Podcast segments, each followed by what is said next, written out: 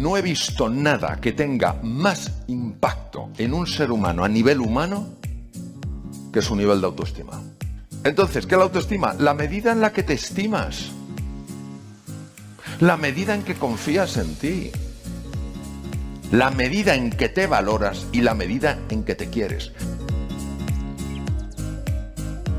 Este es un podcast para todas aquellas personas que quieren pensar en grande, sentir en grande y vivir en grande.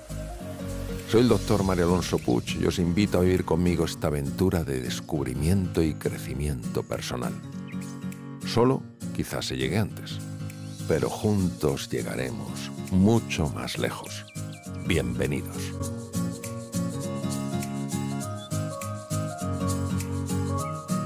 Somos personas que lo que queremos es vivir con ilusión, vivir con entusiasmo, vivir con alegría, ser espacios de abundancia. Podemos todos, creo que sí, relacionarnos con esta sensación de levantarte por la mañana y tener unos sentimientos que no son los que tú querrías tener, tener unos pensamientos que no son los que tú querrías tener, tener unas sensaciones corporales que tú no las elegirías jamás pero da la sensación de que esto es lo que hay, de que me tengo que acostumbrar porque yo soy así, que la situación es estructural, que está en mi propia esencia, en mis genes, en mis células, en mis neuronas, en mis fibras nerviosas, en mi estómago, en mi corazón. Yo soy así. Y siempre, lógicamente, uno alberga un deseo, un anhelo de ser diferente. Un anhelo de pensar de otra manera, sentir de otra manera, actuar de otra manera.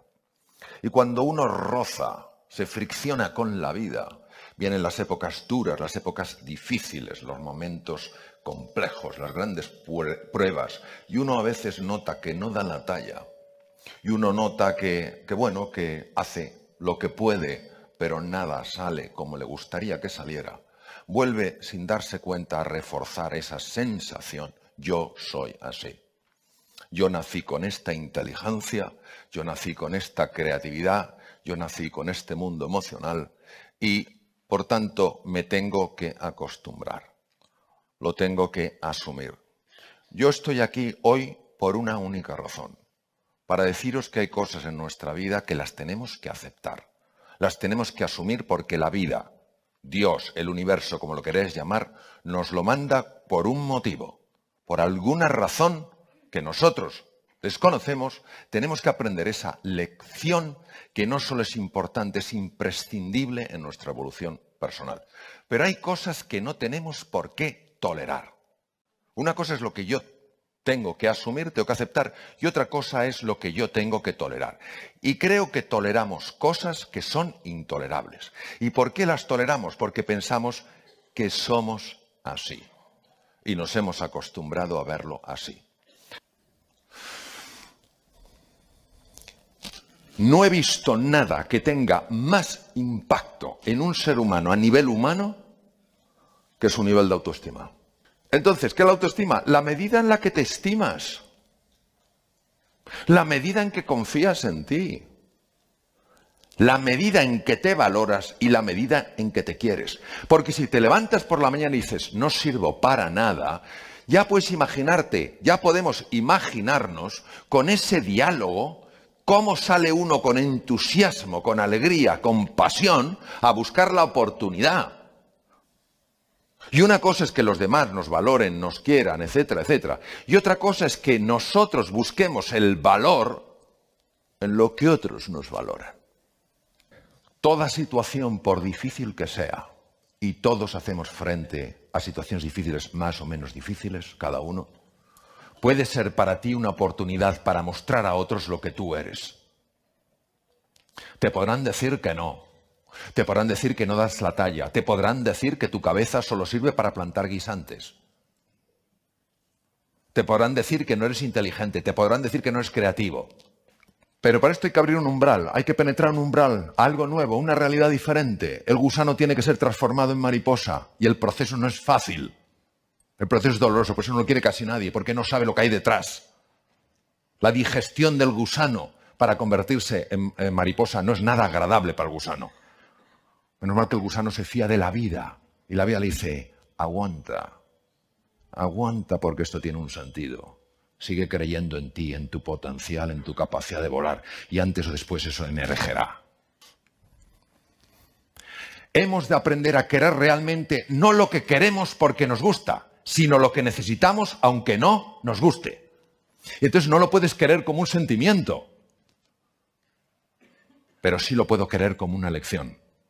Y si alguien me dice, tío, por, ti ni una monedita de, de cobre, ni una monedita de estaño, claro que esto no es agradable, pero yo quiero que en ese momento mi relación con la prueba no sea una relación de aversión, de huida, sino que estoy plenamente presente, lo abrazo, porque ese es el momento en el que yo digo, con firmeza y con grandeza y sin arrogancia, muchas gracias, le agradezco mucho y le deseo lo mejor. Estoy actuando desde la pepita de oro que soy.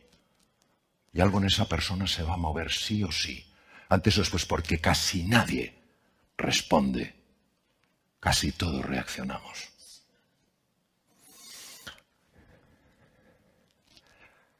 Todos queremos comer, pero muy pocos están dispuestos a cazar. Hemos de aprender a querer más el cazar que el comer. Y mientras no queramos más el cazar, por incómodo que sea que el comer, estaremos atrapados en esta ilusión colectiva. Cuando yo descubrí que los tigres, los grandes tigres indios, tienen que hacer diez intentos para cazar un ciervo y que en cada intento le ponen el alma, dije, si los grandes cazadores de la India hacen esto, ¿quién soy yo para decir, hago un intentillo? Pondré el pie, el alma no, el alma no, pongo el pie, como al agua fría, y a ver si está muy fría me voy. No, tú te lanzas a la prueba como se lanza un tigre bengala. Y en la décima resulta que ha cazado un ciervo. Nunca habría cazado en la décima si no se hubiera entrenado las nueve anteriores. ¿Al tigre le gusta comer? Sí, pero lo que más le gusta es cazar. Crecer, evolucionar.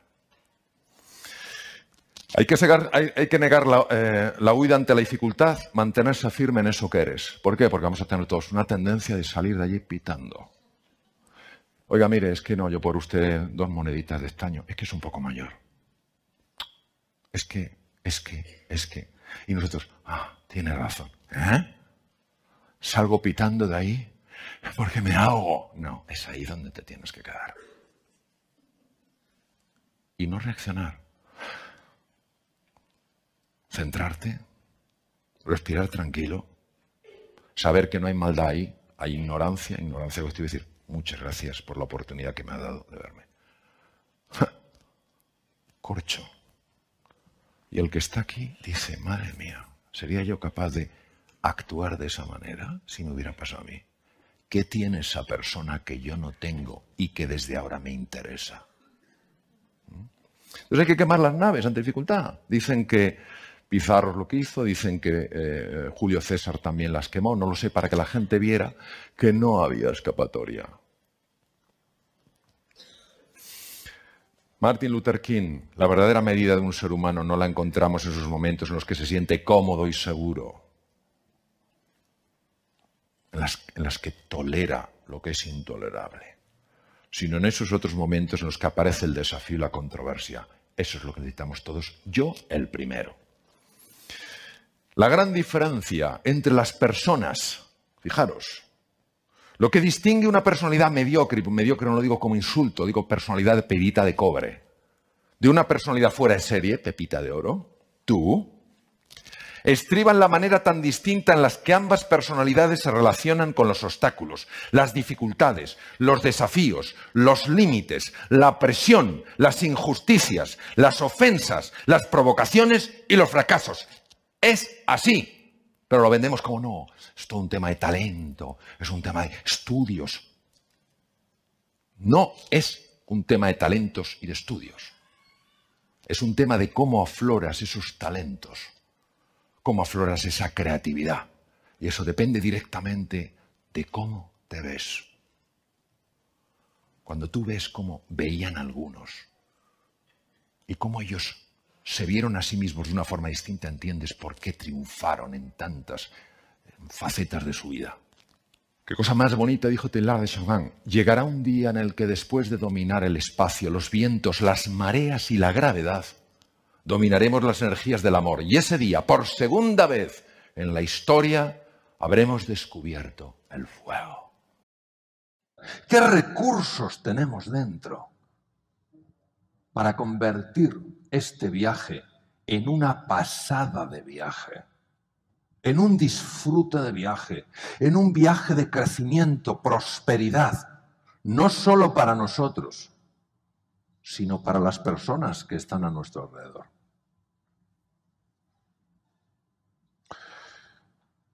Y aquí es donde tengo que hacer un pequeño paréntesis, porque hay personas que se atreven a soñar, hay personas que se atreven a pensar grande, pero también hay personas que son como aves de rapiña. Están en una percha esperando a ver a alguien ilusionado. Y cuando ven a alguien ilusionado, que se nota, que, ¿verdad que se nota cuando alguien está ilusionado? Le miran y dicen, es mío.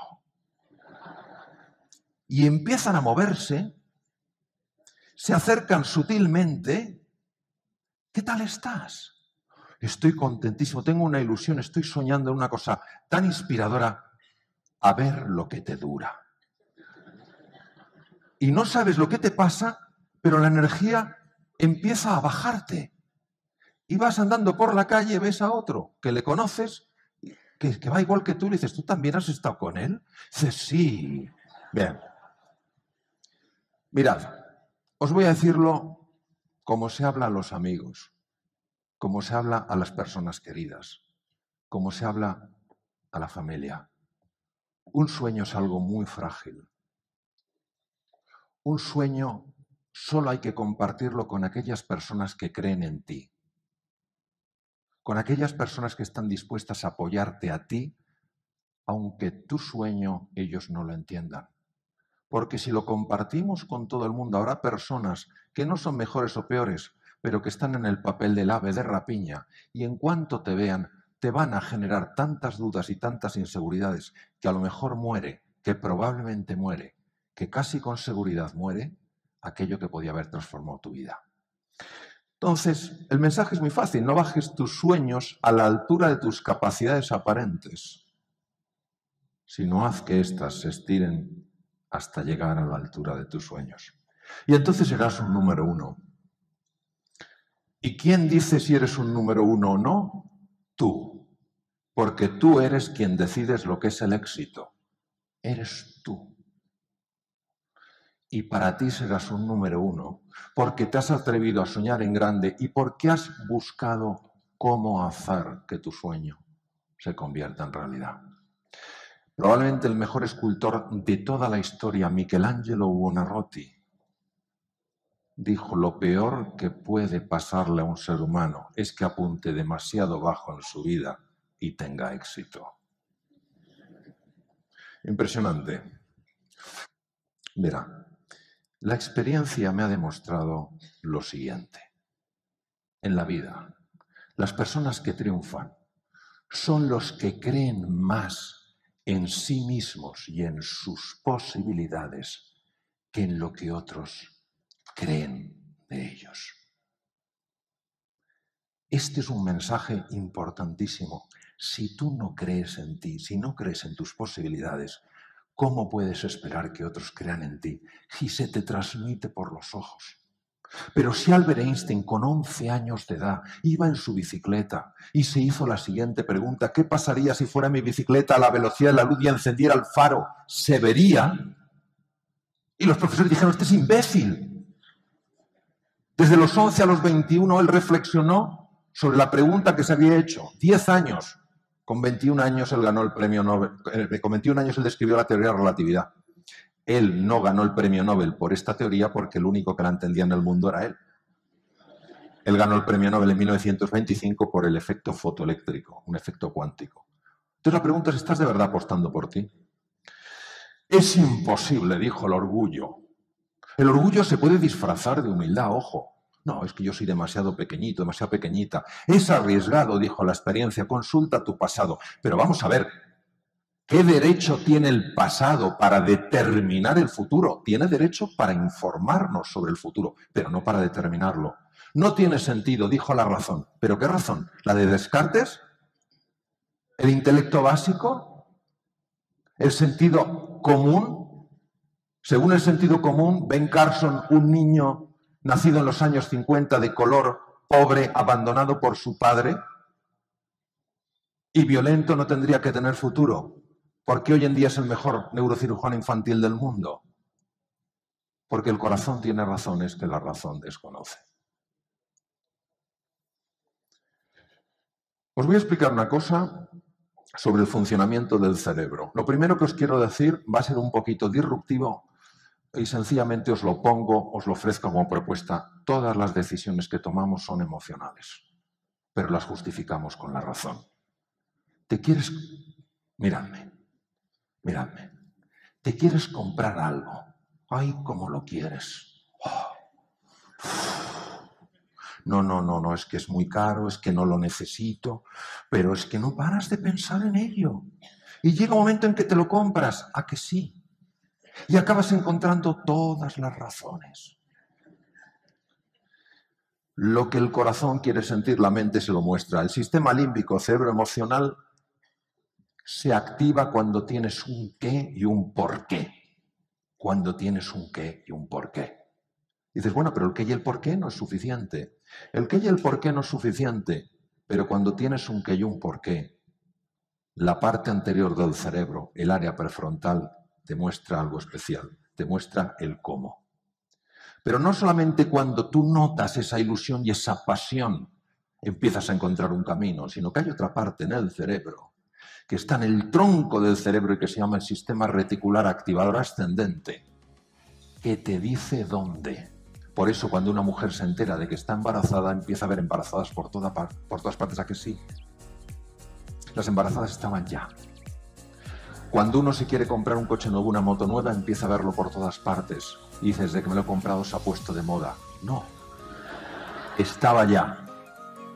Por eso, acordaros, si queréis encontrar un buen cómo y un buen dónde, trabajar vuestra alma, trabajar vuestro, entusiasmo, vuestra pasión, porque el entusiasmo y la pasión serán los que elevarán vuestras capacidades a la altura de vuestras metas. Y por eso este mundo, lleno de incertidumbre, ambigüedad y cambio, es un mundo que nos pide que lo abracemos y digamos, sí, yo puedo crecer y evolucionar aquí. Ojalá este podcast te haya gustado y pueda convertirse en una inspiración a la hora de desplegar y hacer florecer tu verdadero potencial.